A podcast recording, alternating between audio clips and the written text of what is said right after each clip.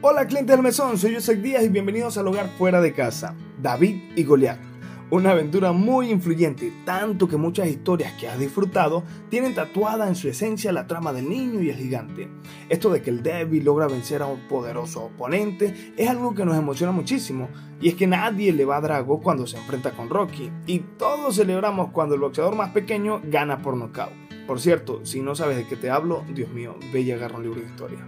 Dato curioso, ¿Sabías que David enfrentó a gigantes mucho más grandes y más poderosos que Goliat, aquel gigante? De esto poco se habla porque somos ciegos para las cosas que son importantes.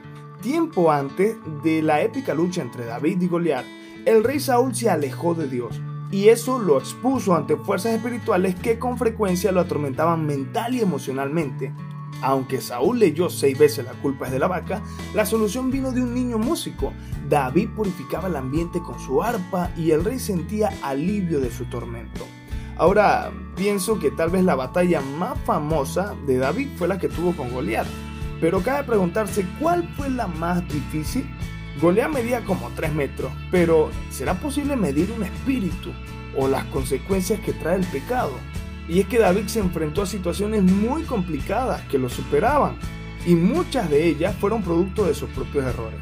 Pero la Biblia no dice que David volvió a pelear con las piedras que le sobraron cuando derrotó al filisteo. Más bien, volverá a su arpa y con ella va a componer canciones que muestran sus miedos, sus necesidades y su arrepentimiento. Los Goliath pueden ser una enfermedad, la pérdida de alguien especial o cualquier otro problema grande. Pero recuerda esto, los Goliath son enemigos de eventos especiales, no de todos los días.